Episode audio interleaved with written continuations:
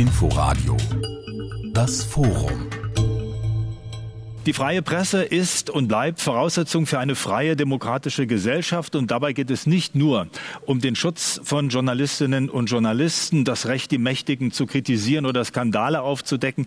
Es geht auch darum, was im Hintergrund geschieht. Es geht um Finanzflüsse, den Einfluss von Tech-Unternehmen wie Google und Facebook und auch darum, in welcher Sprache und mit welchen Methoden der Meinungsstreit ausgetragen wird. Der 3. Mai, der Internationale Tag der Pressefreiheit, ist Anlass, darüber zu diskutieren. Wir wollen das heute im Inforadio Forum gemeinsam mit dem Verband Deutscher Zeitschriftenverleger und der Friedrich Naumann Stiftung tun. Und wir sind zu Gast im Allianzforum am Pariser Platz. Und das sind meine Gäste heute.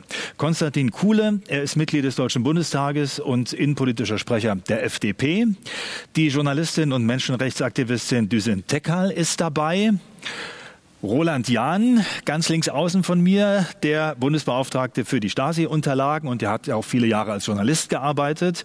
Die Kommunikationswissenschaftlerin Professor Alexandra Borchardt von der Universität der Künste Berlin und Philipp Welte, Vizepräsident des Verbandes der deutschen Zeitschriftenverleger und Vorstandsmitglied bei Burda Medien. Deutschland ist in der Rang- und Reihenfolge, dem Index, den Reporter ohne Grenzen jedes Jahr aufstellt, was die Pressefreiheit angeht, von Platz 11 abgerutscht auf Platz 13. Das klingt jetzt vielleicht nicht dramatisch, aber es ist sicher ein Zeichen. Es ist nicht besser geworden, sondern es ist schlechter geworden. Und dieses Abrutschen ist vor allem deshalb passiert, weil die Zahl tätlicher Übergriffe auf Journalistinnen und Journalisten zugenommen hat. Von 65 mindestens ist die Rede. Man kann vermutlich davon ausgehen, dass nicht alles gemeldet wird und bekannt wird, dass die Dunkelziffer viel höher liegt. Frau Tegger, müssen wir uns Sorgen machen um die Pressefreiheit in Deutschland? Ich glaube schon, dass wir uns Sorgen machen müssen, und zwar aufgrund der Tatsache, welche Geschichten es vielleicht nicht in die Öffentlichkeit schaffen. Also ich glaube, jede Geschichte, die im Giftschrank liegen bleibt, ist ein Angriff auf die Pressefreiheit. Und die Frage ist natürlich auch, wo beginnt der Angriff auf die Pressefreiheit? Und ähm, es war der Publizist Wolf Biermann, der gesagt hat, wir gehen auch an den Schlägen zugrunde, die wir nicht austeilen. Und das ist genau dieser Diskurs, den ich damit meine, dass ich spüre, zunehmend spüre auch Angst von Kolleginnen und Kollegen, verbunden mit der Frage, worüber dürfen wir noch berichten, dass ich schon das Gefühl habe, dass das auch schwieriger geworden ist und schlimmer geworden ist. Aber ich glaube trotzdem, dass es wichtig ist, dass wir ein Bewusstsein dafür entwickeln, dass wir als Presse, als Journalisten, als Aktivistin, ich bin eher Aktivistin als Journalistin, den Finger in die Wunde legen müssen. Und dazu gehört auch, dass wir unangenehme Themen besprechen, äh, wo, wo zum Beispiel auch die Bekämpfung aller Ismen sozusagen ja, da drin kurz dazwischenfragen. Haben Sie denn selbst schon Situationen erlebt, mhm. wo Sie Angst hatten, wo Sie gesagt haben, hier gehe ich lieber einen Schritt zurück? Also es gibt äh, eine Geschichte, die ich tatsächlich im Giftschrank habe, weil es zu gefährlich wurde für meine Familienangehörige. Und da ging es gar nicht um mich, und zwar in Deutschland. Und es gibt häufig auch unangenehme Anrufe, dass man Bedrohungen bekommt beispielsweise. Also nicht nur über Social Media, sondern wirklich tatsächlich auch schon telefonisch. Und wenn man sich mit bestimmten Themen auseinandersetzt, wie beispielsweise Islamismus, Rassismus, organisierte Kriminalität, dann kann es sehr schnell unangenehm werden auch so für einzelne Akteure. Und ich sage es nochmal, das passiert nicht im Ausland, nicht in Mexiko, nicht in der Türkei, sondern das findet in Deutschland statt. Und da glaube ich eben, ähm, deswegen möchte ich ganz kurz nochmal zum Thema Cancel Culture kommen, dass es ganz wichtig ist, dass wir Ross und Reiter benennen, egal wo die Täter herkommen. Und es gibt gewisse Ismen, wo wir uns alle einig sind, dass die bekämpft werden müssen. Aber es gibt auf der anderen Seite auch einen Ismus, der viel schwieriger verteidigt werden muss. Ich will es mal konkretisieren, wenn zum Beispiel, wie jetzt bei der Kundgebung beim 1. Mai, es zu Sachbeschädigungen kommt, zu Angriffen auf die Staatsgewalt und auch zu antisemitischen Äußerungen, dann ist das schwieriger anzusprechen, wie wenn ich das zum Beispiel mache auf einer Corona-Leugner-Demo. Und das ist sozusagen eine ganz konkrete Erfahrung, die ich gemacht habe ohne dass ich das eine gegen das andere aufwiegeln will. Aber ich finde es wichtig, dass wir Journalisten haben, die auch sich immer noch trauen, Sachen anzusprechen, auch wenn es nicht dem Mainstream entspricht und auch wenn man sich manchmal damit unbeliebt macht. Hm. Herr Welte, das Medienhaus Burda umfasst ja viele Zeitschriften, aber da gehören ja auch ein paar Radiosender dazu. Haben Sie auch solche Erfahrungen machen müssen, dass da Anrufe kommen aus Redaktionen und solche Dinge geschildert werden? Also ich glaube, das erleben alle Redaktionen. Ähm, also das, äh, ich habe das große Glück, diesem Beruf des Journalisten selber nachgegangen zu sein, viele Jahrzehnte. Und es ist natürlich immer so, der Beruf des Journalisten oder auch sein Auftrag besteht darin, Dinge zu veröffentlichen, die andere möglicherweise nicht veröffentlicht sehen wollen. Das heißt also, wir bewegen uns eigentlich permanent in dieser Spannungssituation, dass man etwas veröffentlicht, von dem man glaubt, dass es veröffentlichswert ist, aber gerade deshalb möchten andere das natürlich verhindern. Also das ist eine ganz natürliche Spannung. Das Neue ist, äh, was jetzt eingetreten ist, ist eigentlich nur, dass zu diesem Druck desjenigen, über den man etwas äh, veröffentlicht, äh, kommt natürlich dieser unglaubliche Druck aus über die sozialen Netzwerke. Also ich habe ein ganz aktuelles Beispiel. Wir haben einen wunderbaren Kolumnisten, also Jan Fleischhauer. Das ist ein sehr pointiert schreibender und sprechender Kollege. Und er wollte einen Podcast machen mit unterschiedlichen äh, Menschen, Frauen aus unterschiedlichen, also auch ganz anderen politischen Lagern. Und hat zwei Anläufe gemacht und äh, beides Mal ist einmal nach, nach, einmal nach zwei Folgen, das andere Mal schon nach der ersten Folge hat dann die betreffende Person, mit der er in den Dialog treten wollte, gesagt, sie kann es nicht, weil ihre Follower sie dann so mit äh, Aggression überhäuft haben, dass sie sich zurückgezogen haben. Das ist eine ganz andere Form der Beschneidung der freien Meinungsäußerung Und der freien Presse, die über diesen brutalen, grausamen Druck aus den sozialen Netzwerken auf den Journalist kommt und damit auf die, also auf diese Kultur der freien Meinung, von der wir alle leben. Äh, Frau Professor Borchert, Sie bilden ja junge Leute aus, die in die Kommunikation wollen, die Journalistin, Journalist werden wollen. Wie motivieren Sie die denn unter solchen Umständen, diesen Wurf zu ergreifen? Ja, erstmal müssen die äh, natürlich erstmal lernen, nach welchen Gesetzmäßigkeiten der Journalismus heute funktioniert. Dieser Druck ist immens und auch dieser unglaubliche Einfluss der großen Plattformmonopole, der ja eher Journalistinnen und Journalisten dazu treibt, sich selber individuell als Marken zu positionieren, ähm, der, der ist unglaublich groß. Und wenn man Menschen erstmal anfängt äh, zu vereinzeln, dann hat man natürlich auch leicht diesen Effekt. Jemand hat dann Angst, die eigene Marke kaputt zu machen. Gleichzeitig gibt es diese, diese starke Redaktion, die dahinter steht, die kämpft selber ums Überleben, um Einnahmen, äh, um, um Geschäftsmodelle. Auch die Redaktion Redaktionen sind ja auf diese starken äh, Personenmarken angewiesen zum Teil. Und äh, die Studierenden, die müssen natürlich erstmal verstehen, was da die Gesetzmäßigkeiten sind, nach welchen Gesetzmäßigkeiten soziale Netzwerke funktionieren, dass dahinter eine Optimierung steht, so die Aufmerksamkeitsökonomie nennt man es ja, dass ja das belohnt wird von den Algorithmen, was besonders krass und besonders radikal ist, wo dann natürlich auch alle möglichen Leute sofort draufspringen bringen. Und äh, es ist ja das, das perfide, dass das Vertrauen in die Medien unglaublich gestiegen ist und die Mehrheit der Menschen, gerade in Deutschland, das ist in anderen Ländern nicht unbedingt so, aber die Mehrheit hier wirklich vertraut den Medien. Und es sind wirklich nur die wenigsten. Es ist ungefähr nur jeder Zehnte, der sich noch dieses Lügenpresse-Ding äh, zu eigen macht. Dennoch, diese Minderheit radikalisiert sich zunehmend und versucht, Kritiker, Abweichler mundtot zu machen und diese schweigende Mehrheit, die müssten wir eigentlich mobilisieren, dass sie sich für starken Journalismus einsetzt und für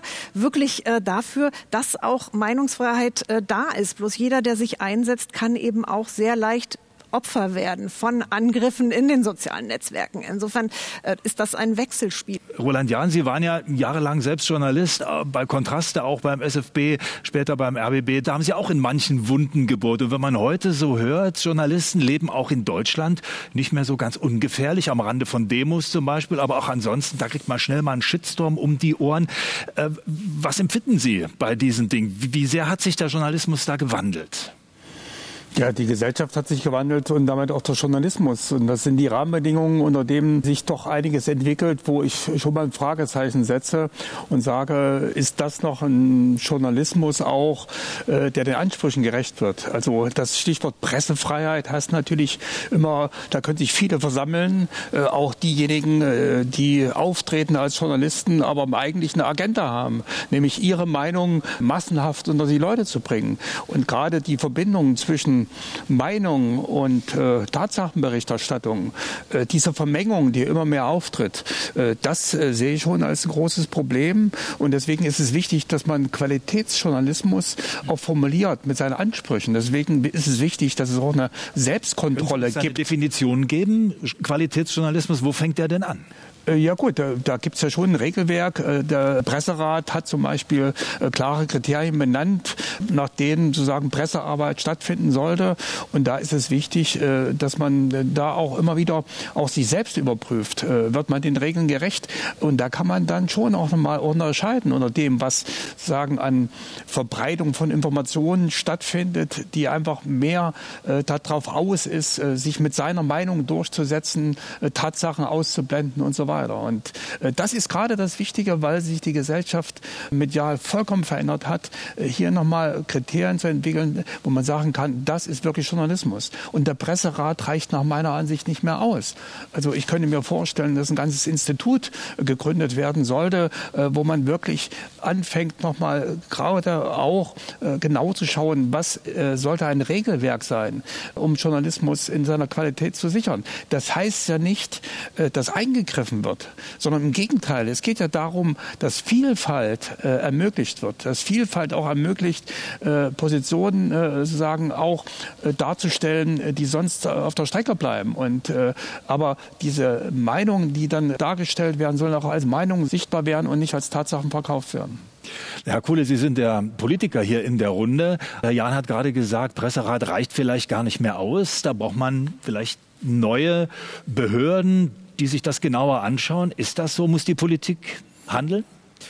Also ich bin immer zurückhaltend, wenn es darum geht, neue Institutionen, neue Institute auf den Weg zu bringen, die ausdrücklich die Aufgabe haben sollen, Presse, Medien zu beaufsichtigen oder als äh, Beaufsichtigungsorgan zu fungieren. Ich glaube, äh, die Tatsache, dass äh, Politik und äh, Staat auf der einen Seite und die freien Medien auf der anderen Seite getrennt voneinander sind, das ist erstmal eine grundsätzliche Sache. Nicht umsonst wird ja sogar bei den öffentlich-rechtlichen vom Begriff der Staatsferne gesprochen, Pluralität dort sogar ähm, in den Medien sicherzustellen, die öffentlich-rechtlich sind. Ich glaube, wir können das diskutieren und vielleicht gibt es kluge Ideen, aber man muss erstmal zurückhaltend sein. Was wir aber in jedem Fall brauchen, ist eine Wertschätzung für die Kontroverse. Und ich stelle fest, dass die Wertschätzung für verschiedene Meinungen, für kontroverse Debatten und Diskussionen in unserer Gesellschaft Stück für Stück verloren geht. Wir haben schon kurz am Anfang gesprochen über die Aktion verschiedener Schauspieler, die aufmerksam gemacht haben auf die Auswirkungen der Corona-Maßnahmen auf Kunst und Kultur. Und die fundamentale Ablehnung, die Reaktion bis hin zur Forderung nach Auftrittsverboten für diese Künstlerinnen und Künstler, die hat bei mir die Frage ausgelöst, seit wann haben eigentlich Kunst und Kultur die Funktion in Deutschland, besonders bequem für die öffentliche Debatte zu sein. Und mir ist auch nochmal wichtig, dass wir harte staatliche Eingriffe und Einschnitte in die Pressefreiheit in Deutschland in der Regel nicht haben. Wir haben eine Situation, wo in Ungarn die Medienkonzentration staatlich ähm, konzentriert wird auf die Fidesz-Partei. Wir haben eine Situation, wo ein ähm, türkischer Präsident Erdogan einen Dennis Yücel über ein Jahr in den Knast gesperrt hat, weil er das gemacht hat, was die Aufgabe eines Journalisten ist, nämlich herauszufinden, was es für Waffengeschäfte mit Blick auf Syrien gegeben hat ähm, und viele andere Beispiele. Und das ist für mich die zentrale Tatsache am Tag der Pressefreiheit, dass wir die freie Presse mit einer Lust an der Kontroverse in Deutschland beschützen müssen. Aber beim Stichwort Lust ähm, an der Kontroverse möchte ich noch mal nachfragen. Äh, Sie haben ja gesagt, diese Kontroverse wird zurzeit häufig in einer Form ausgetragen, die schwer nachvollziehbar ist, wo sofort die Raketen abgefeuert werden, Worte, die man hier gar nicht gebrauchen möchte. Liegt das daran, dass die Leute haltloser geworden sind? Liegt das daran, dass die Gesellschaft doch zu viele Freiräume den Menschen gibt? Liegt das an den neuen digitalen Medien? Ich vermute, dass es schon in früheren Zeiten so gewesen ist, dass Journalisten, die eine kontroverse Reportage äh, geschrieben haben, massiven äh, Bedrängungen ausgesetzt gewesen sind aus äh, den Reihen der Betroffenen. Das Neue ist selbstverständlich die Geschwindigkeit und die Reichweite der digitalen Medien. Jeder hat die Möglichkeit, das Feedback für Journalismus in einer Weise auszugestalten, dass es umschlägt in eine sehr schnelle, sehr radikal formulierte Form von Hass und von, von tatsächlicher auch bis hin zu physischer Bedrohung. Und das finde ich ist schon eine Sache, die durch die sozialen Medien und durch die Digitalisierung leider besonders an, an Fahrt aufnimmt. Ich will auch äh, eingehen auf die Demonstrationen, die es äh, immer wieder äh, gibt. Jetzt ist es gut und richtig, dass Journalisten da hingehen und sich angucken, was passiert da und darüber berichten.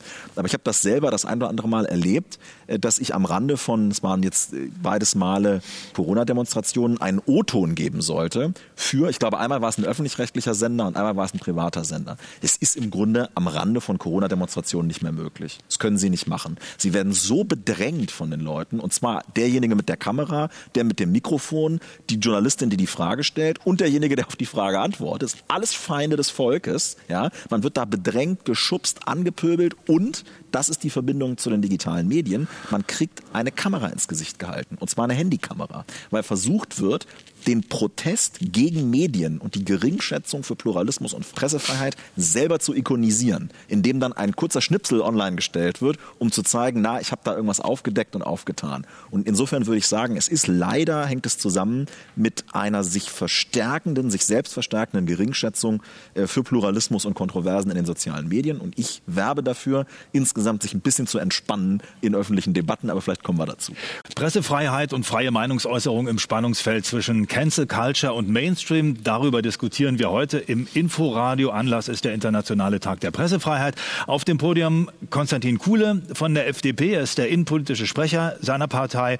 Die Journalistin und Menschenrechtsaktivistin Düsen Tekal. Roland Jahn, Leiter der Stasi-Unterlagenbehörde, hat äh, früher lange Jahre selbst als Journalist gearbeitet. Die Kommunikationswissenschaftlerin Professor Alexandra Borchert und Philipp Welte, Vizepräsident des Verbandes der deutschen Zeitschriftenverleger und Vorstandsmitglied bei Bur Burda Medien. Wir haben jetzt schon gerade ziemlich ausführlich über all das diskutiert, was fast dramatisch schon klingt, dass Journalistinnen und Journalisten bedrängt werden am Rande von Demonstrationen, ihnen körperliche Gewalt zugefügt wird, manches nicht mehr aussprechbar ist, dann diese hoch aufgeregte Diskussion, die eine sachliche Kontroverse oftmals gar nicht möglich macht. Aber Frau Professor Borchert, andererseits gibt es neue Zahlen, die belegen, äh, dass viele Menschen sich auf Qualitätsmedien etablierte, langjährige Medien, die von manchen als Mainstream-Medien auch verunglimpft werden, dass sich viele Menschen darauf verlassen und ähm, dass die Zahlen besagen, sogar immer mehr Menschen tun das ähm, in Corona-Zeiten. Wie passt das denn zusammen? Ja, das ist tatsächlich so, dass es oft äh, sehr stark dramatisiert wird, dieser angebliche Vertrauensverlust in Medien. Dem ist tatsächlich nicht so. Besonders in Deutschland ist das Vertrauen in die Medien äh, gestiegen. Das, das belegen auch Studien. Aber eben eine Minderheit, wir haben es vorhin auch schon angesprochen, radikalisiert sich zunehmend. Ich würde aber ganz gerne auch mal die Rolle der Medien selbst ansprechen in dieser ganzen Gemengelage, denn sehr oft bekommen solche Konflikte, die irgendwo auf Twitter oder in anderen sozialen Netzwerken stattfinden, erst die richtige Reichweite, weil sich auch etablierte Journalistinnen und Journalisten darauf stürzen. Und die haben natürlich eine noch viel höhere Reichweite. Also die Forschung belegt, dass letztlich viele Konflikte äh, werden überhaupt erst ganz groß, weil die etablierten Medien sich auch darauf stürzen und, und das dann noch größer machen. Lassen Sie mich die Vorlage mal nutzen, äh, Frau Professor Borchert. Herr Welte, also vielleicht nicht auf alles anspringen. Andererseits verkauft sich ja Kontroverse auch ganz gut und ein kleiner Skandal kann der Auflage auch nicht schaden. Sind die Medien mit selbst schuld daran, dass sich das so hochschaukelt? Äh, definitiv nicht. Ähm, ich habe den Fall nicht ganz verstanden. Äh, ich versuche mir zu überlegen, über was Sie reden.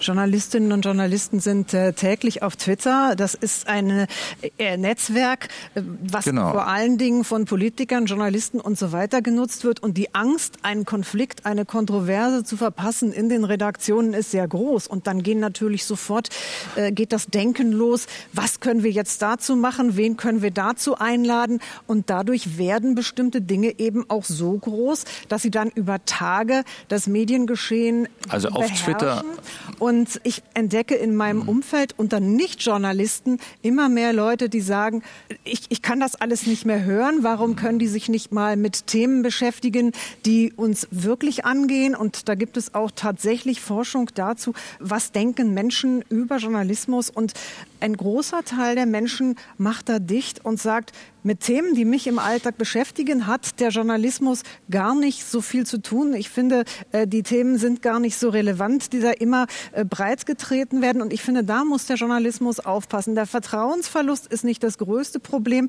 Wirklich dieser Überdruss, den Menschen entwickeln, wenn die immer gleichen Konflikte immer breiter getreten werden, der ist die viel größere Gefahr äh, für wirklich die Medien, weil sich dann die Menschen abwenden und sagen, also das interessiert mich nicht mehr. Jetzt den Ball nochmal zu Ihnen, Herr Welte. Ich habe es immer noch nicht verstanden, aber ich arbeite dran. Also ich glaube, ähm, es, was natürlich Tatsache ist, ist äh, Twitter ist ähm, ein, ein spezielles Phänomen, das, in dem sich alle in allererster Linie Journalisten und Politiker, sagen wir mal, austauschen. Das wird partiell in öffentlich-rechtliche Medien übertragen, in irgendwelche Talkshows, ja. Aber ich habe das Gefühl, dass die Medien, die ich kenne und für die äh, und ich nutze Medien, sagen wir mal, sehr intensiv, eigentlich nicht solche Diskussionen in irgendeiner Weise in die in eine größere Öffentlichkeit tragen soll. Es, es gibt aber schon zum Beispiel Tageszeitungen, in denen das eine Rolle spielt. Also ich möchte keine Namen nennen und ja. auch keine Schlagzeilen zitieren, mhm. aber da hat man schon den Eindruck, da reibt sich jemand die Hände, wenn es mal richtig kracht. Und ich meine, jeder zweite Tweet von Donald Trump damals wurde ja aufgegriffen von den etablierten Medien und zu so einem Riesending gemacht. Wie viel lesen wir? Der ist jetzt der Donald Trump ja nicht ja. ausge, also ich würde ihn jetzt nicht als Journalist bezeichnen wollen, sondern der war zu der Zeit wahrscheinlich der mächtigste Mensch der Welt. Und wenn der solche Sachen auf Twitter verbreitet, glaube ich, dann ist es, dann interessiert es die Menschheit schon, ähm, was er da sagt. Und dann gibt es natürlich eine relevante Diskussion darüber. Ich glaube, die Chance des, des Journalismus in einer Medienwelt, in der jeder zu jeder Zeit sagen kann, völlig unkontrolliert und ohne jede, äh, sagen wir mal, äh, äh das durch irgendeinen Wertefilter zu schieben, kann jeder über, auf jedem Kanal sagen, was, er, was ihm gerade durch den Kopf oder andere Körperteile geht. Und ich glaube, dass die Chance des Journalismus ist es, dieses tatsächlich zu, zu filtern, zu beurteilen, zu bewerten. Und ich glaube, dass wir diesem Auftrag in der Demokratie, in der wir leben dürfen, in der wir arbeiten dürfen, sehr wohl sehr gerecht werden. Man vergisst es manchmal, dass die Verlage sind ja die Heimat des Journalismus. Es gibt in Deutschland paar 30.000 30 Journalisten, davon arbeiten 22.000 für die Verlage, also nicht irgendwie für öffentlich-rechtliche Sender, sondern die arbeiten tatsächlich für die freie Presse, die freie marktwirtschaftlich finanzierte Presse. Warum funktioniert das? Weil wir tatsächlich eben nicht nur über uns selber, uns selber reflektieren, was ich teilweise in irgendwelchen Talkshows erlebe, sondern ich glaube, dass wir die, wir haben die große Chance, dass wir davon leben, dass Menschen unsere Produkte kaufen, abonnieren. Wir, wir arbeiten für die Menschen da draußen. Und wenn wir diese Arbeit, weil wir diese Arbeit gut machen, haben wir die Chance immer noch, haben wir immer noch eine wirtschaftliche Basis. Und ich denke, dass wir da schon sehr wohl ein sehr feines Gespür dafür haben, was die Menschen in Deutschland wirklich interessiert. Ich würde gerne dazu sagen, der öffentlich-rechtliche Rundfunk ist auch Teil der freien Presse, auch Absolut. wenn er sich aus ähm, Beiträgen der genau. Zuschauerinnen, genau. Zuschauer und der Hörerinnen und Hörer finanziert und nicht indem ein Abo verkauft wird. Frau Teckal, ich hatte den Eindruck, dieser Hype in den sozialen Medien ist das eine und die seriösen Medien ist praktisch eine andere Welt. Aber ist es nicht so, dass vielleicht diese sozialen Medien doch dem Rest der Medienwelt den Rang ablaufen? Also worüber unterhalten sich junge Leute an der Bushaltestelle denn wirklich? Welche Zeitschrift haben die gelesen? Haben die wirklich alle Inforadio gehört morgens? Oder haben sie nicht erst mal geguckt, was ist denn hier auf Twitter unterwegs? Sind das zwei Welten mittlerweile geworden? Haben die Medien, über die wir jetzt hier vor allem auch sprechen, haben die überhaupt noch Einfluss? Ich glaube schon, dass wir in zwei Welten leben und zwar in vielerlei Hinsicht. Ich bin beeindruckt über die Zahlen, also auch dieses große Vertrauen in Journalismus. Ich mache die Erfahrung gerade auch mit jungen Menschen, die wirklich komplett sich entkoppelt fühlen, ausgestiegen sind und wo das Medienverhalten mir wirklich Sorge bereitet. Also auch wirklich dahingehend, das glauben wir nicht, das muss man uns erstmal beweisen, wo sich, glaube ich, auch wirklich ganz konkret was verändert hat. Und insbesondere, wenn wir jetzt zum Beispiel auch über Social-Media-Aktivismus reden, muss ich ganz ehrlich sagen, dass ich oft angestrengt und genervt bin davon, weil es immer einer Opferexistenz oder sozusagen einer Täterexistenz folgt, äh, in Schwarz-Weiß-Debatten sozusagen sich austrägt und oft auch Themen besprochen werden, die mit der Lebenswirklichkeit von den Menschen da draußen wenig zu tun haben. Es wird auch als Privilegierten-Debatte, Luxusdebatte wahrgenommen. Ganz konkret auch die Zunft des Journalismus. Wer durfte, wer, wer darf Journalist sein? Wer konnte Journalist sein? Wer hat sozusagen auch diese Ausbildung durchlaufen? Das hat sich natürlich diametral verändert. Also auch durch Social Media. Also insofern sehe ich das ambivalent. Und ich glaube schon, dass es auf der einen Seite wichtig ist, um auf Missstände aufmerksam zu machen, um Abschiebungen zu verhindern, um Unterdrückungsmechanismen, Diskriminierungserfahrungen offenzulegen, Videoausschnitte, die gezeigt werden. Denken Sie an George Floyd und so weiter. Deswegen kann man das sozusagen nicht losgelöst voneinander betrachten. Aber auf der anderen Seite, ich persönlich habe mich zum Beispiel ganz bewusst dazu entschieden, zu alles dicht machen, gar nichts zu sagen, weil ich es nicht so wichtig fand. Ich fand es nicht so relevant. Ich persönlich, und das ist nichts gegen Jan-Josef Liefers konkret, aber mich interessiert, wie die Pfleger das schaffen. Mich interessiert die Auslastung sozusagen der Intensivbetten bei Menschen mit Zuwanderungsgeschichte, die kein Forum bekommen. Mich interessiert, wie wir Leute sozusagen in die Sprechfähigkeit geben und Räume anbieten, die sonst kein Forum bekommen. Und das finde ich persönlich spannend, auch als Menschenrechtsaktivistin bei Social Media, dass wir morgens aufstehen Anrufe bekommen, wo es wirklich darum geht, um Leben und Tod, sage ich mal. Und dann wird alles andere ein bisschen unwichtiger.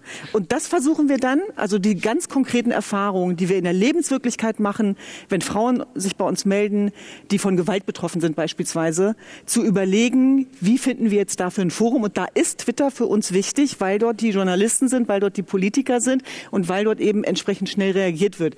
Aber ich warne davor, eine Nebenschauplatzdebatte nach der anderen aufzumachen. Aber da sind wir schon wieder so ein bisschen beim Thema Filterblase. Also ich mhm. kann das gut verstehen. Mir geht das auch so. Manche Dinge, die mir völlig auf den Geist gehen, die nehme ich dann auch nicht mehr zur Kenntnis. Mhm. Wobei ich natürlich zunächst mal schaue, was ist los. Mhm. In der Redaktion fragen wir morgens auch, was hat einen hohen Gesprächswert? Also mhm. darüber, worüber viele Menschen diskutieren, muss man auch nachdenken mhm. und in der einen oder anderen Form reagieren. Aber Herr Jan, wie machen Sie das? Also haben Sie auch eine Filterblase, wo Sie sagen, ich bewege mich in den Kreisen, äh, wo ich Dinge ich erfahre, die mich... Als Filterblase. Naja, ich gebe es mal so ein bisschen vielleicht äh, spitz in die Debatte. Ist das schon eine Filterblase, wenn man sagt Menschenrechtsthemen und so eine Dinge, die mir wirklich wichtig sind? Darauf gehe ich ein, den Rest blende ich aus? Nein, ich denke, wir leben alle natürlich begrenzt und äh, es gibt äh, natürlich immer eine Wahrnehmung, äh, die aus einem bestimmten Blickwinkel erfolgt. Und äh, wenn ich äh, meinen Pressespiegel anschaue, den ich jeden Tag bekomme, sind das die Themen, äh, die sagen meinen Beruf, meine Institution angehen, Thema Menschenrechte angehen und so weiter. Äh, aber äh, wenn ich schaue, was in der Gesellschaft ist, dann sage ich, äh, ja, das Thema interessiert eigentlich ganz wenige nur noch. Und in dem Sinne äh, ist diese Wahrnehmung sehr, sehr unterschiedlich. Und äh, äh, darum geht es also sagen, dass man eine Offenheit hat und vor allen Dingen dann mit dazu beiträgt, dass es eine Vielfalt in der Gesellschaft gibt. Natürlich, jeder Verlag, jede Redaktion kann bestimmen, selber bestimmen, was relevant ist. Und das ist das, was ich vorhin meinte mit der Selbstkontrolle. Ich will nicht eine neue äh, Institution des Staates, die hier Presse reguliert. Im Gegenteil, die Erfahrungen aus der DDR haben gezeigt, äh, was es bringt, wenn der Staat sozusagen Presse reguliert. Da müssen wir bloß in die Stasi-Akten schauen, dann wissen wir, was das so für Folgen für Menschen hatte, die nämlich ins Gefängnis gegangen sind. Und da wird immer noch mal deutlich, Pressefreiheit ist nicht selbstverständlich ist. Und wir äh, sind alle herausgefordert, sie zu pflegen, aber auch so zu pflegen, dass die Qualität dementsprechend ist, dass sie langfristig bestehen kann. Frau Professor Borchert, gleich dazu noch. Ja, ich würde das Thema Vielfalt ganz gerne aufgreifen und zwar im Zusammenhang Vielfalt in den Redaktionen. Und ich würde da auch gerne mal ein paar Zweifel an Uh. Das stellen, was hier schon so durchklang, so früher, da gab es viel Diskussionsfreudigkeit und die gepflegte Debatte. Man muss auch sagen, diese gepflegte Debatte fand früher äh, sehr gepflegt in Feuilletons statt. Es war sehr akademisch und durfte auch von draußen nicht so gestört werden. Und manchmal ist es jetzt eben auch so, dass ich das Recht, dass es gerade in Deutschland, und da habe ich den internationalen Vergleich, ich war auch länger in Oxford und äh, anderswo in USA unterwegs, äh, gerade in Deutschland sind sind Redaktionen doch ähm, ja immer noch sehr, sehr einförmig aufgestellt, also wirklich noch nicht durchmischt und vielfältige Perspektiven haben da sehr oft keine Chance. Ich bin selber 25 Jahre in, bei großen deutschen Medienmarken gewesen, 15 davon in Führungspositionen und ich kenne diese Kultur, diese herrschende Kultur, die da die Debatten an den Redaktionstischen bestimmt, sehr, sehr gut.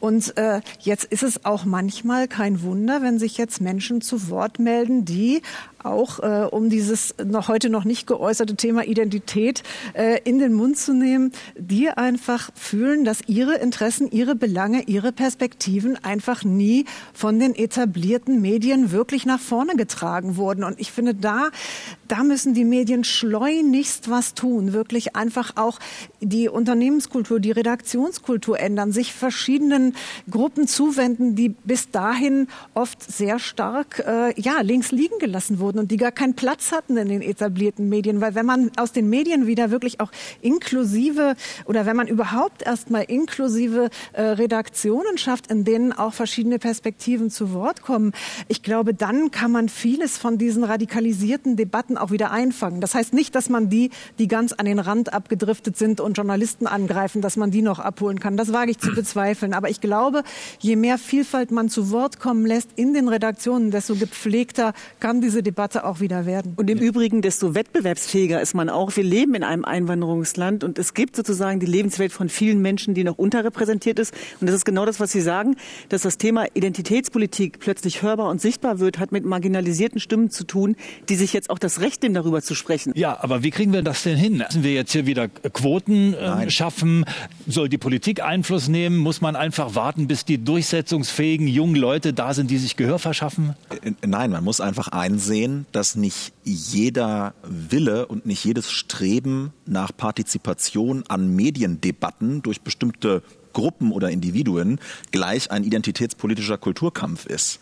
Also nur weil äh, Menschen, die äh, eine dunkle Hautfarbe haben oder die Sinti und Roma sind, sagen, also wenn ich auf diese oder jene Art und Weise bezeichnet werde, dann finde ich das verletzend und ich bitte darum, aus Gründen des Respekts darauf zu verzichten, dann ist das keine Sprachpolizei. Mhm. Dann ist das einfach eine Art des ordentlichen, des bürgerlichen, des äh, zivilisierten Umgangs. Und ich fühle mich auch in meiner persönlichen Freiheit nicht beschränkt, weil Leute mir sagen, hör mal, also das, was du da gesagt hast, das ähm, kann man eigentlich so nicht sagen, weil das schon eine sehr verletzende Äußerung ist. So, und umgekehrt gibt es natürlich Leute, äh, denen rutscht vielleicht mal was raus und die sind natürlich nicht sofort als Rassist oder was auch immer abzustempeln.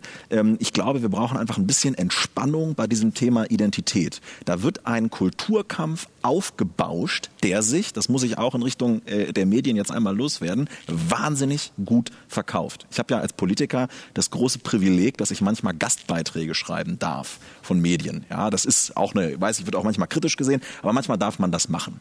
Wenn ich einen Gastbeitrag schreibe zum Thema Bildungspolitik oder zum Thema Bauen oder zum Thema Landwirtschaft, dann kriege ich da ein paar Klicks. Aber sobald in der Überschrift dieses Gastbeitrags das Wort Islam auftaucht, da geht's ab.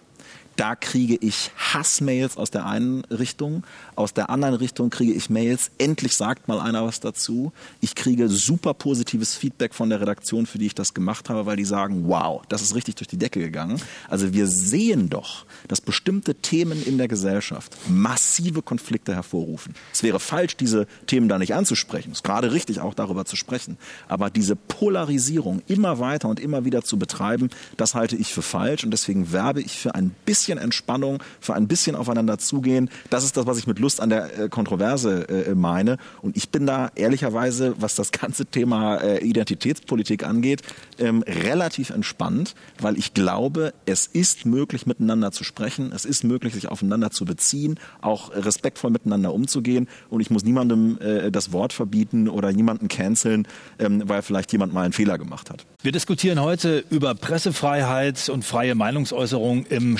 Spannungsfeld zwischen Cancel Culture und Mainstream. Mit dabei heute Konstantin Kuhle von der FDP, der innenpolitische Sprecher seiner Partei, die Journalistin, Menschenrechtsaktivistin Düsen Tekal, Roland Jahn, Leiter der Stasi-Unterlagenbehörde, lange Jahre selbst als Journalist gearbeitet, Professor Alexandra Borchardt, Kommunikationswissenschaftlerin und Philipp Welte, Vizepräsident des Verbandes der deutschen Zeitschriftenverleger und Vorstandsmitglied bei Burda Medien. Wir reden seit äh, geraumer Zeit hier im Forum schon über Vielfalt, über Meinungsvielfalt, über vielfältige Identitäten, wie schwierig das manchmal ist, aber wie sehr das auch die Debatte beleben kann. Aber zu Vielfalt gehören ja auch viele unterschiedliche Blickwinkel, viele unterschiedliche Medien. Andererseits gibt es auch einen ziemlich hohen Grad der Medienkonzentration. Und viele, gerade auch gedruckte Medien, haben es schwer. Auch da werden die Verlagshäuser immer größer. Wie sehen Sie das, Herr Welte? Ist das vielleicht auch eine Gefahr für die Vielfalt der Presse? Also ich glaube, dass man Größe wahrscheinlich relativieren muss. Was ist eigentlich wirklich groß? Ähm, ich glaube, dass wir das große Glück haben in Deutschland, dass die, die, die freie Presse, die Verlagspresse, die freie, die äh, freie Medienlandschaft sehr gesund ist. Und deshalb tatsächlich ist keine solche Konzentration in dem Maße gibt, wie wir sie zum Beispiel in anderen europäischen Ländern haben. Ähm, wir haben das große Glück, dass wir äh, eine Verlagslandschaft haben, die Eigentümer geprägt ist äh, und nicht geprägt ist dadurch, ähm, also dass es wirklich in Deutschland Verleger, Familien gibt, die äh, für, aus Überzeugung für die freie Presse stehen und nicht, dass es wie in anderen Ländern sozusagen schick ist, sich ein Medienunternehmen zu halten, ähm, wie wenn Jeff Bezos die Washington Post hat oder in, in Frankreich, äh, sagen wir mal, die französische Presse doch eine große, starke Nähe hat zu Rüstungs- und Luftfahrtindustrie und äh, wenn wir nach Osteuropa gehen, wird das Ganze noch viel schwieriger. Aber ist das ähm, auch ein Zukunftsmodell, über das Sie gerade sprechen? Die freie Presse ist ein Zukunftsmodell, solange sie die Chance hat, sich frei zu finanzieren. Und die freie Presse finanzierte sich sehr stark in der Vergangenheit über den, über den deutschen Werbemarkt. Und der deutsche Werbemarkt ist heute im Wesentlichen dominiert äh, von drei großen US-amerikanischen Technologieplattformen. Das sind Unternehmen, die die Größe mittlerweile von Staaten haben. Also wir haben, wir glaube ich, haben gerade alle mit bestimmten Sprachlosigkeit die Quartalszahlen von Google, Facebook und Amazon im ersten Quartal gesehen. Und ähm, das ist, muss man sich einfach vorstellen, dass ein Unternehmen wie Google im ersten Quartal ein Ergebnis gemacht hat, ein Ergebnis ein, äh, von fast 18 Milliarden. Das ist ein Ergebnissprung von über 150 Prozent. Das sind Unternehmen, die haben einfach eine Größenordnung angenommen, die äh, nicht mehr kontrollierbar ist. Und was wir dem entgegensetzen können, ist im Grunde tatsächlich das, was wir freie Presse nennen. Wir wollen eine Presse haben, die marktwirtschaftlich finanziert ist, die also nicht vom Staat lebt, die äh, keine nicht von Subventionen lebt, die ähm, aber auch auch nicht eben von solchen Mäzenatentum lebt. Und ich glaube, dass wir da das große Glück haben, als eines der wenigen Länder in, in, auf der Welt, in der es noch diese gesunde pluralistische Pressestruktur gibt. Aber lassen Sie mich noch mal dazwischen fragen. Ja. Andererseits sind Sie auch gezwungen, denke ich zumindest, zu kooperieren mit Google. Also wenn ich da an dieses äh, Projekt Google News Showcase denke zum Beispiel, da hat Google, ich glaube, in, insgesamt eine Milliarde Dollar rübergereicht an rund 20 Großverlage. Burda ist auch dabei und äh, da werden dann eben Google Inhalte zur Verfügung gestellt, ähm, die früher hinter der Bezahlschranke lagen. Also sie müssen sich irgendwie auf Google einlassen. Äh, Google ist die digitale Infrastruktur. Also wenn Google möchte, dann äh, stellt Google das Internet ab. Und zwar nicht nur bei uns, sondern auch äh, stellt einfach das Internet ab. Google ist sozusagen die digitale Infrastruktur. Äh, Facebook ist die Infrastruktur für soziale Netzwerke. Das heißt, äh, das, das Internet ist in der Hand weniger Unternehmen. Was der, der Google News Showcase, den Sie erwähnen, das ist ein, ein Fall, in dem Google Inhalte bezahlt. Sie lizenziert Inhalte. Das ist eigentlich ein richtiger Weg. Dafür kämpfen wir seit äh, Jahrzehnten um ein Verlegerrecht in Deutschland, das nämlich das Recht, äh, das, was wir herstellen, das Urheberrecht, also das heißt, die Inhalte, die wir herstellen, nicht einfach nur geklaut werden können, sondern wenn jemand die in, diese Inhalte nutzt, um sein Geschäft auf dieser Basis zu machen, muss er dafür bezahlen. Wir stehen jetzt kurz davor, tatsächlich ein, ein solches Urheberrecht zu bekommen, sogar auch in Deutschland. Und wir haben in Australien erlebt, dass eine Regierung tatsächlich sich explizit dazu bekannt hat, Google und Facebook müssen bezahlen, wenn sie Inhalte klauen. In dem Moment oder in Inhalte nutzen, in dem Moment gibt es tatsächlich auch ein solches Recht, von dem wir wieder Journalisten finanzieren können. Wir müssen ja Menschen, die die Inhalte herstellen, die müssen ja auch bezahlt werden.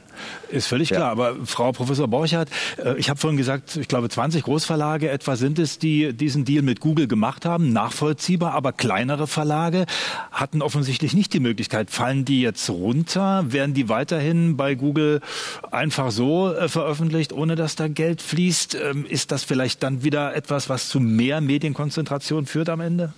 Ja, die Konzentration ist massiv und die Kleinen haben es ja schon immer äh, schwieriger gehabt, weil sie äh, schwerer gehabt, weil sie auch so abhängig sind von diesen Plattformen, weil sie sonst oft nicht gesehen werden. Also Australien ist ja ein gutes Beispiel, als Facebook dann schon mal als Drohgebärde, bevor das Gesetz überhaupt verabschiedet war, äh, gesagt hat, ach, wir, wir streichen jetzt oder sperren einfach mal alle journalistischen äh, Inhalte. Äh, da haben ja sehr viele Leute einen, einen unglaublichen, ein, äh, sehr viele Medienorganisationen einen unglaublichen unglaublichen Einbruch gehabt. Es war dann ein Politikum, weil Facebook aus Versehen auch öffentliche Seiten erwischt hat, wo zum Beispiel äh, die Regierung über äh, Covid-19 informiert hat. Und dann gab es einen riesen Aufschrei und das war so ein kleiner Showdown. Also die Kleinen äh, haben es in diesem Feld ganz besonders schwer. Ähm, die Abhängigkeit der Verlage äh, ist ja auch noch viel größer, als das den meisten bekannt ist. Google und Facebook äh, finanzieren unglaubliche große Teile an ähm, Medienforschung, an Aus- und Weiterbildung im Journalismus. Es gibt kaum eine Journalistenkonferenz, äh, die nicht von Google oder Facebook finanziert, gegenfinanziert ist. Selbst Chefredakteure nehmen teil an von Google und Facebook finanzierten Weiterbildungen. Ich will nicht sagen, ich bin selber Profiteurin davon zum Teil, weil, weil da stecken wirklich äh, tolle Projekte dahinter und äh, wo auch versucht wird, das unabhängig zu halten. Aber diese Abhängigkeit gerade äh, der deutschen Medienlandschaft von diesen Konzernen ist, ist immens, wohingegen zum Beispiel in den USA, das kann man so abtun mit Mäzenatentum, aber da gibt es zum Teil noch auch eine Vielfalt von Stiftungen, von eben Einzelpersonen, äh, die Medien finanzieren. Äh, in Deutschland hängt die Medienbranche schon ganz schön stark am Tropf von Google und Facebook, die auch in vielen Redaktionen definieren, wie sieht Innovation Diskussion eigentlich aus über die Tools, über die Geschäftsmodelle? Ja, Herr Jahn, das ist ja schon eine ganze Menge, was wir jetzt hier hören, wie also diese Tech-Giganten Einfluss nehmen. Aber Sie tun es ja auch inhaltlich. Also Sie entscheiden ja zum Beispiel auch, ob der eine oder andere Twitter-Account abgeschaltet wird. Da haben sich sicher viele gefreut, äh, dass Donald Trump nicht mehr jeden Quark twittern konnte. Aber die sind mächtiger als der US-Präsident. Und ähm, das kann ja dann auch andere treffen. Kann man das hier so einfach auf sich zukommen lassen? Oder muss der Staat hier nicht doch sich was überlegen? Legen. Ja, das ist ja äh, die Gefahr, dass äh, der Staat hier in der Versuchung ist, äh, Mittel anzuwenden, die einer freiheitlichen Demokratie nicht entsprechen. Und das, denke ich, ist immer wichtig, dass man sich das immer klar macht, wozu das führen kann, wenn der Staat zu sehr eingreift. Ich kann nur noch mal wiederholen. Naja, nur aber in diesem Fall tun es die Tech-Unternehmen. Ja, aber, aber in dem Sinne ist doch die, die Frage für, für die Betroffenen, also sagen, egal, ob das jetzt ein Staat ist oder ein wirtschaftliches Machtmonopol. Wir brauchen in dieser freiheitlichen Demokratie brauchen wir die Vielfalt. Die, und und, und äh, deswegen äh, muss immer geschaut werden, mit welchen äh, Möglichkeiten äh, kann die Gesellschaft Verabredungen treffen, dass diese Vielfalt garantiert wird. Und äh, deswegen sage ich nochmal, äh, ob es eine, ein Monopol ist, was sagen mit wirtschaftlicher Macht alles platt macht und damit auch die Pressefreiheit auf der, auf der Strecke bleibt, denn Vielfalt ist Pressefreiheit. Ja, das ist dann äh, durchaus was Ähnliches, als wenn ein Staat äh, das macht. Und das, das ist sozusagen auch die Lehre aus der Geschichte. Und äh, da muss man ansetzen, dass man wirklich äh, deutlich macht, dass sozusagen auch Vielfalt in Art und Weise garantiert ist und hier nicht platt gemacht werden. Ja, also die Unzufriedenheit in der Gesellschaft ist groß, das hört man von vielen, aber offen gestanden, das Rezept ist mir noch nicht begegnet, äh, wie man hier wirksam Einfluss nehmen kann. Es ist ja auch so, manchmal Verlangt die Gesellschaft, dass die Tech-Unternehmen als Torwächter sagen, wenn hier antisemitische Dinge in die Welt getragen werden, hier greift bitte schön ein, da sollen sie es tun. An anderer Stelle sagen wir, da ist zu viel Macht bei diesen Unternehmen. Ja, wie kommen wir da raus? Also ich habe den Eindruck, dass dieser Satz, äh, dass das Internet kein rechtsfreier Raum ist, das höre ich schon seit sieben Jahren, glaube ich, sieben, acht Jahren. Passiert ist im Verhältnis dazu relativ wenig und das hat natürlich weitreichende Konsequenzen. Und ich glaube schon, dass auch die Spaltung der Gesellschaft und letztlich auch diese Partikularinteressen, für die viele jetzt einstehen und vertreten, dass das auch ganz viel mit dem Psychokrieg der Digitalisierung zu tun hat. Weil da sozusagen verantwortungsbereites Handeln gar keine Rolle spielt. Im Gegenteil, das wird ja eher bestraft. Sie haben jetzt nach einem Rezept gefragt. Also für uns ist das ganz konkret die Selbstwirksamkeit. Also diese Kommunikationsplattform auch im Sinne der Social Media for Good. Also wirklich sinnstiftend zu nutzen. Wir haben eine ganze Initiative darauf aufgebaut. German Dream hat begonnen als Hashtag und ist mittlerweile eine Bildungsinitiative, wo wir bundesweit Wertebotschafter in die Schulen schicken. Im Moment machen wir das sehr erfolgreich virtuell. Es gibt eine Menge junger Menschen da draußen, die mit vielen Konflikten zu kämpfen haben und wo wir eine virtuelle Nähe schaffen, ähm, die trotzdem positiv ist und eben nicht negativ. Also ich glaube, es ist wichtig, sich mit dem Ist-Zustand sozusagen auseinanderzusetzen und dann zu überlegen, nicht ohnmächtig sozusagen, sondern zu überlegen, okay, wie kann ich das sinnstiftend einsetzen für die Themen, die uns letztlich auch wichtig sind. Und ich möchte sozusagen auch nochmal hinweisen auf eine Sensibilisierung diesbezüglich, dass das das wichtigste Gut ist, dass wir in einem Rechtsstaat leben, wo nicht alles perfekt ist und wo immer wieder auch neu austariert und gerungen wird. Aber weil Sie auch vorhin noch mal gefragt haben, es geht ja auch darum, die nächste Generation zu motivieren, wo es eben auch ganz wichtig ist, dass wir gute Journalisten haben. Und Sie haben vorhin gefragt nach Definition von Qualitätsjournalismus. Ich glaube, da geht es wirklich darum, ähm, faktengetreu, sachlich, vielleicht weniger Meinung und mehr Inhalt und mehr Kompetenz in der Sache, mehr Tiefe. Das ist das, was mich beeindruckt, selbst bei einem Artikel, wo ich ganz anderer Meinung bin, aber wo ich sage, das ist guter Journalismus. Herr Kuhl, es gab ja mal Maschinenstürmer in früheren Zeiten, wo die Leute gedacht haben, die Maschine ist böse, weil ich muss da jetzt äh, ganz lange dran stehen und ganz fürchterliche Arbeiten machen.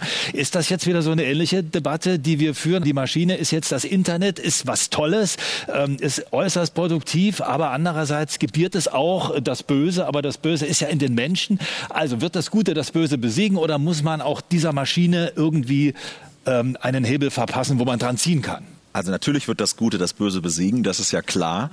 Die Frage ist, äh, stehen wir am Anfang oder am Ende der Regulierungsdiskussion über soziale Medien und die Interaktion zwischen Verlagen und sozialen Medien? Und wir stehen natürlich völlig am Anfang.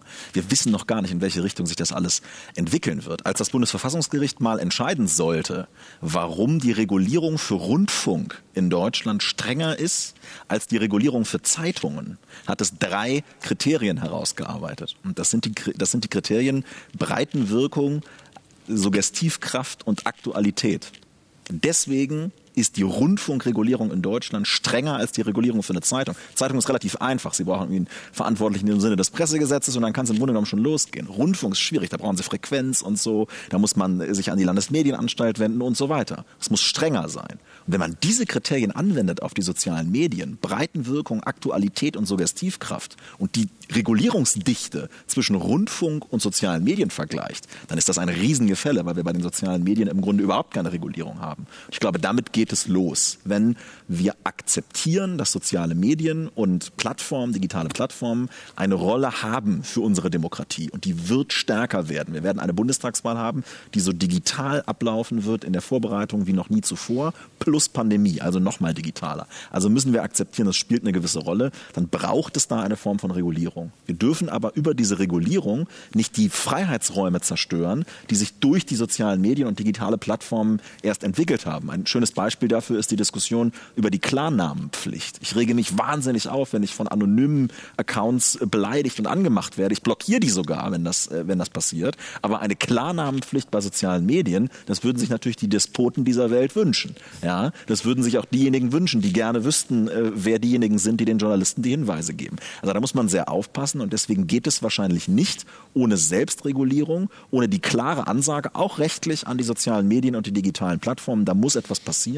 Aber die Maßstäbe, die Moderation, die Schnittstellen zu der Justiz, die müsst ihr schon technologisch äh, auf den Weg bringen. Und das finde ich, äh, finde ich dann eben auch wichtig. Und ich glaube einfach, dass wir da noch eine sehr lange Wegstrecke vor uns haben, äh, die jetzt gerade erst begonnen hat. Und wir dürfen nicht ähm, auch die Freiheitsräume, die sich darüber jetzt gebildet haben, kaputt regulieren. Neue Medien und all das, worüber wir jetzt gesprochen haben, hat auch damit zu tun, dass man lernen muss, äh, mit äh, diesen Dingen umzugehen. Und Seit Jahren schon wird darüber diskutiert, dass gerade Kinder und Jugendliche in diesem Land besser darauf vorbereitet werden müssen, was da auf sie zukommt, um einfach auch unterscheiden zu können, was sind seriöse Medien, welche Kriterien äh, brauche ich, um das zu überprüfen. Herr Welte, hat sich da was getan in den letzten Jahren oder ist das noch eine große Baustelle? Ich glaube, das ist äh, sicher eine große Baustelle. Ich glaube, ganz grundsätzlich, glaube ich, haben wir, und das hat das eine Jahr Corona uns gezeigt, dass wir eine Menge Baustellen haben in der Frage, wie verändert eigentlich die Digitalisierung unserer Welt, wie verändert die Digitalisierung die Welt unserer Kinder. Ähm, ich meine, was wir da jetzt erlebt haben in Sachen Schulunterricht, ähm, das war, ist schon sehr interessant. Ähm, ich glaube, dass es viele Initiativen gibt, die Medienkompetenz zu stärken in den Schulen. Das muss natürlich, fängt aber bei der Medienkompetenz Kompetenz der Lehrer an. Ähm, ich glaube, da gibt es wirklich ähm, sehr, sehr viel zu tun. Ähm, muss das unbedingt immer der Staat tun? Nein, es gibt viele private Initiativen, die sich darum kümmern. wir selber versuchen das als Verband äh, relativ viel auch zu tun. am Ende ist es aber eine, eine, ja, ich, wenn man auch die unterschiedlichen Schulsysteme bei uns sieht, das ist eine Jahrhundertaufgabe, würde ich mal sagen. Klar, wir haben das, das in diesen wunderbaren Föderalismus in unserem Land. Das heißt aber auch, dass jedes Land das äh, auch völlig anders organisiert. Und ähm, aber ich sehe das tatsächlich so, dass das eine Riesenaufgabe ist, Kindern nicht nur beizubringen, wie sie mit ihrem Handy umgehen soll, sondern Medienkompetenz beizubringen. Äh, das fängt damit an, ähm, Dinge einfach auch zu lesen, zu verstehen. Das ist ein, ein sehr, sehr weiter Weg und das ist eine Aufgabe, die, äh, der sich eine gesamte Gesellschaft stellen muss. Äh, ich glaube, das ist eine gesamtgesellschaftlich große Herausforderung. Presse- und Meinungsfreiheit als Voraussetzung für eine freie demokratische Gesellschaft. Das war das Inforadio Forum in Zusammenarbeit mit dem Verband Deutscher Zeitschriftenverleger aus dem Allianz Forum am Pariser Platz. Mit dabei Konstantin Kuhle.